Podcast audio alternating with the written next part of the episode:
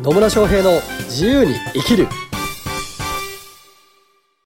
始まりました。始まりました。イエーイ。野村翔平です。マリリンです。今日も野村とマリリンがね、まあ、人生を楽しく生きるためにはなんかなんかいいことねえかなみたいな話について。ねまあ、は話していこうと思います、そして今日のテーマは？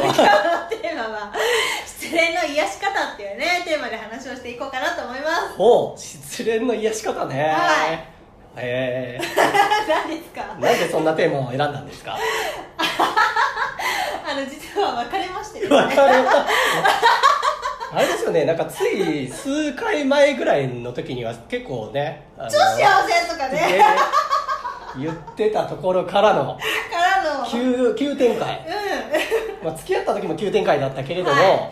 そこからのん。ジェットコースターかみたいな。さらにの急展開ということで はあそう、ちょっとね、自分でもびっくりして戸惑ってるんですけど。なるほどねというわけでね失恋失恋ね失恋ね。あ、野村さんの方がね、経験多分たくさんあると思うんですけど。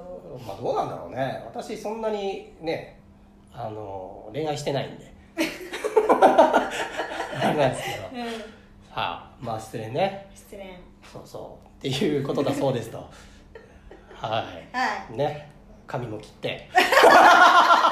髪も切ってさらに可愛くなってね。それは良かったですね。はい。可愛くなったということでね。はあ、はあはあ。まあ、失恋のそれで何失恋癒してほしいの？癒してほしいじゃなくて、いはい。あのやっぱり世の中にはね失恋する人もいるじゃないですそかりゃそうだろうね。失恋したてのほやほやで。ネはい。もうねネタですよ。タですかね。そうだ。でそれでやっぱりねうじうじ悩んじゃったりとかもやもやねもうほんと夜を過ごしてしまったりとか、する人って結構いらっしゃると思うんですよね、うんはい。私もそうなんですけど。お前も可愛い。そう。だからそれをねどうやったら癒せるのかなって思うんですよね、うーん。ね。どうやったら癒されるんですか？いや好きなことやったら癒されますよね。好きなことやったら癒されるね、うん、私この前あのハーゲンダッツを何を考えたのか34個ぐらい買って 冷凍庫に眠ってるとかね。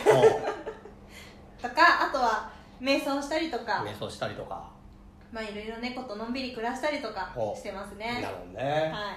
まあね失恋ね。まあいろんな形の失恋あるからね。どっちからどうなったかとかね。まあそうですね。ねどうでなすごく聞きたそうな顔されてるんですけど。あ私が振られました。あああどちらかというと振られた側ですね。はい。はあはあはあ。急に振られたみたいな。そうですね。急に振られたって感じですね。ああね。で、まあ、振られた側の方がねうんね癒しが必要かもしれないですね、うん。なるほど。まあね人生のスパイスだと思って さらに自分が磨か磨かれるっていうか輝くためのねそうそうそうそう。なんでしょうねきっとね。でしょうね、うん。そう思ってますよ。そうそう。だからまあ失恋しお失恋したというかね振られたからこそ学んだことって何ですか？振られたからこそ学んだこと？うん。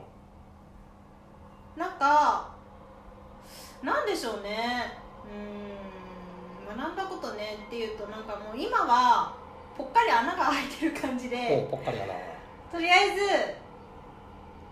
なんかねあ恋愛には本気だったんですけどうん。恋愛と仕事って考えた時に、うん。やっぱり仕事を優先させたいなってずっと思ってて、まあそれが そういうなんか態度じゃないけどそういうのに出ちゃったのかなっていうのは自分の中で学びだったかなみたいな。やっぱり私は仕事が好きなんだなっていう。っへて いうね。ーっていうね。はい感じで。えでもちなみにじゃあえ何仕事を優先すると恋愛関係はうまくいいかないですか？で私の頭の中ではそうやって書き換えられてた。へー。恋愛もうまくいくけど仕事もうまくいく方法もありますよ。ありますね。はい。なんで結局ね、まあ、捉え方次第のところもあるし、まあ、今ね失恋ほやほやの時にねはあの泣いたっていいんだよ。泣いたっていいしさなんか友達に愚痴ったっていいし、うん。慰められたっていいと思いますよ。別に。なんかね愚痴は私あんまり言いたくないんですよね。なんか引き寄せるからいろんなものを、引き寄せるからっていうとなんか宇宙みたいななんだけどなんかねそうだからあんまり言いたくないんですけどやっぱりなんだろう。付き合ってくれた相手に感謝するのは一番大事なことだなって思いますねそうですね。結果がどうであろうと。うん。まあその時ね楽しい時間を提供してくれてるんだったら感謝するのいいんじゃないですか、うん。まあね失恋ね。ねえ私もまあまあね失恋失恋っていうかねまあちょっと特殊ケースだと思うんですけど。特殊ケースだと思うのでこれ別に参考になんかなんないか分かんないですけどまあ失恋もそういうわけですよ。はい。基本的に私はあのね振られる方が多いんですね。ほっていうか自分から振るっていうことはあんまりしてこなかったんだけど、うん。まあそれもねちょっとどうかと思うんだけどなんか惰性で付き合っちゃってう、うんうん、相手から振るように仕向けてたっていうのもあるかもしれないからあれなんですけど私ですね、はい。結婚してるんですよ。うん。妻がいるんですね、うん。ですげえ今ねお互いを思いやりまあぶっちゃけて言うとラブラブなんですけど、はいあの付き合ってからねもう15年ぐらいなんですよ。うん15年近く経つんですけど、うん。うん結婚するまで8年かかってるんですね、うん。出会ってから結婚するまで8年かかってるんですけど、うんその間にね3回別れるっていうね。今年だけです結構3回別れるっていうね、はい。ことをやってたんですようんね、でうーんと基本振られるのは私みたいな。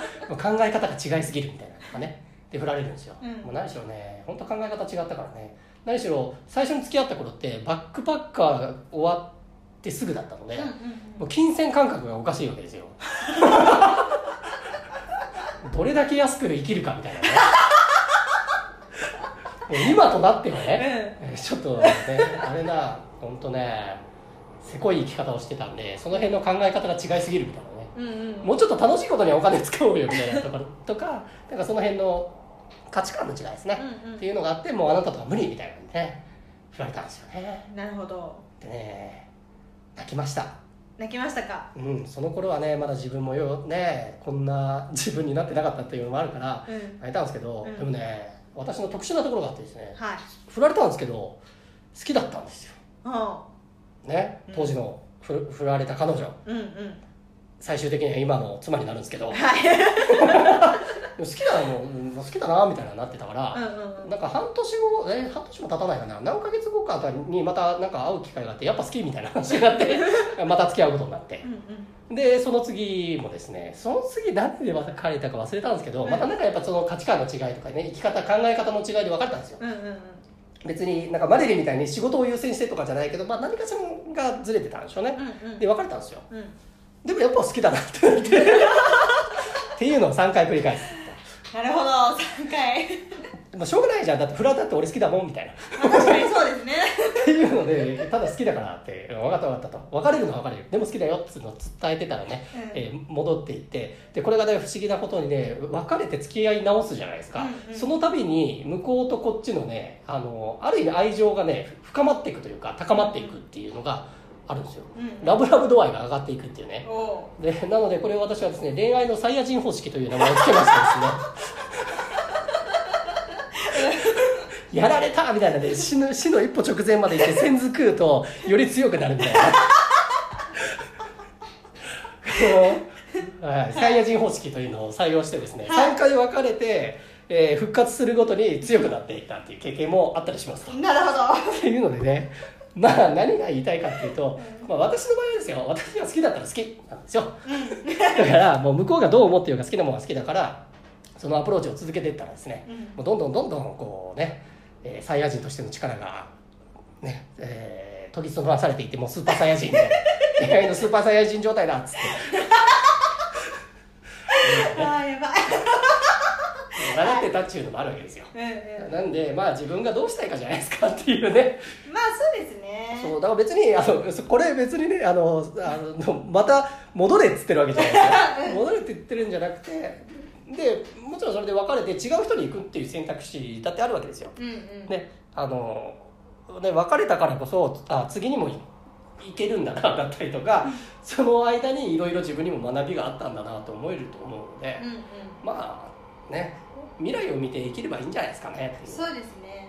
まあ学ぶことっていっぱいありますよね、うん、と思いますよ、うん。でなんかね、まあ、私の場合は幸いにそういうねすごく今となっては相性が合うようなうん。パートナー見つけたけど、まあ、それもねお互いに育んでたっていうのもあるしね。でそれまでの恋愛経験でもねまあねいろいろありましたけどそこからやっぱ学びがあったりするっていうのもありますけどね、うんまあ、なんか過去をうじうじしててもしょうがないから、うん。未来を見ていけばいいんじゃないっていうね。はい。ところですよ。前向きですね。前向きです。そうは言ってもって女心分かってないなとか思われるかもしれないけどしょうがないそれは。まあね時間はね進んでくから。そうそう。しょうがないの。そう。止まっててもしょうがないんです、うん。はい、ね、だから前に向かって進んでってください、ねはい。だから別れたからこそ次のねもっと理想的な相手に出会えるチャンスが巡ってきたというふうに思えるかもしれないし。うん。ね。そうですね、うん。だからね、まあ、楽しんで生きてっていうのが。すげえね。私からのメッセージ。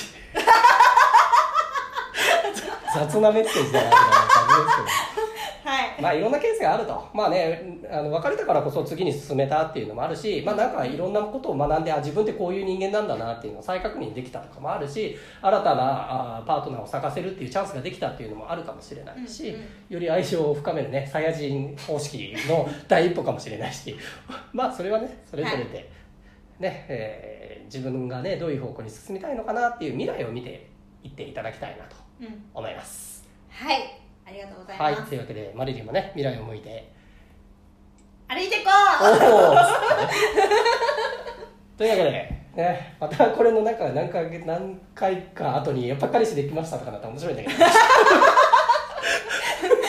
やっぱ戻りましたとかも面白いよね。面白いあのね、えー、逐一マリリンの恋愛事情が聞きたい方は まあそういうわけじゃないんですけど、はい。まあ恋愛もそうだしなんかビジネスとかでも一緒だと思いますよ、うん。なんかね失敗し失恋とかで、まあ、別に失敗でもないと思うんで、うんうん。なんかそういうことがあったかと。うまくいかなかったことはあるかもしれないけどそこからそれがあるからこそ新しいことにチャレンジできたりとかね。学びがあったりするんで。まあぜひね未来を向いてはい。明るく楽しく生きていこうっていう ところでよろしいでしょうか？はい大丈夫です。はいなんかね、えー元気そうになったんでよかったかなと思います。はいというわけで今日もね最後までお聞きいただきありがとうございます。ありがとうございます。また疑問とかね質問コメントなどありましたらあぜひいただければと思います。